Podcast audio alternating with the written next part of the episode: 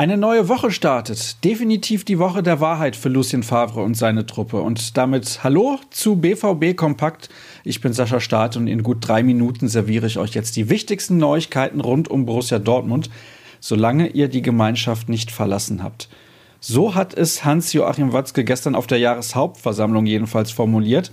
Da ging es darum, dass einzelne Fans, ihr habt es mitbekommen, am Freitag bei Toren von Paderborn gejubelt haben.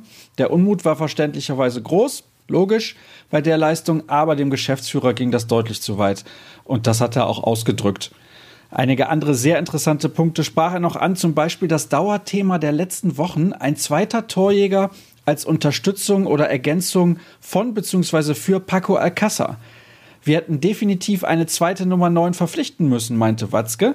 Das hatte Matthias Sammer ja auch geraten und der, der es nicht wollte, war Lucien Favre. Jetzt eine deutliche Aussage, da gibt es nichts falsch zu interpretieren. Das ging in Richtung des Trainers und gefühlt ist er dann doch irgendwie der Noch-Trainer des BVB. Obwohl, das darf man nicht unterschlagen, Watzke ihm das Vertrauen aussprach, aber er kündigte einen Transfer im Winter an. Mal schauen, welches Kaliber da an Land gezogen werden kann. Unendlich viel gibt der Markt nicht her.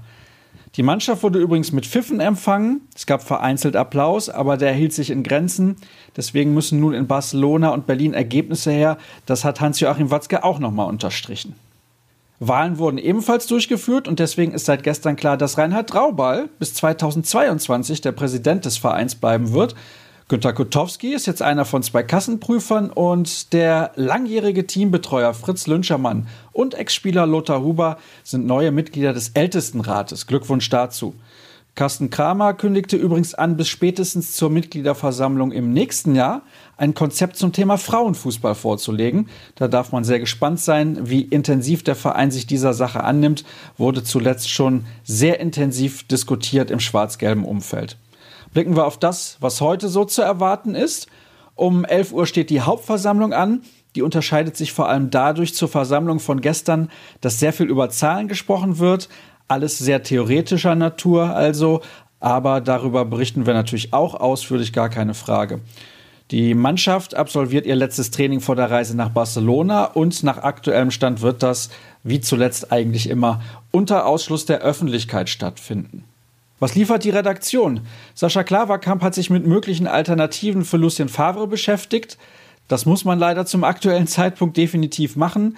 Zum Beispiel Maurizio Pochettino, der gerade erst bei Tottenham entlassen wurde.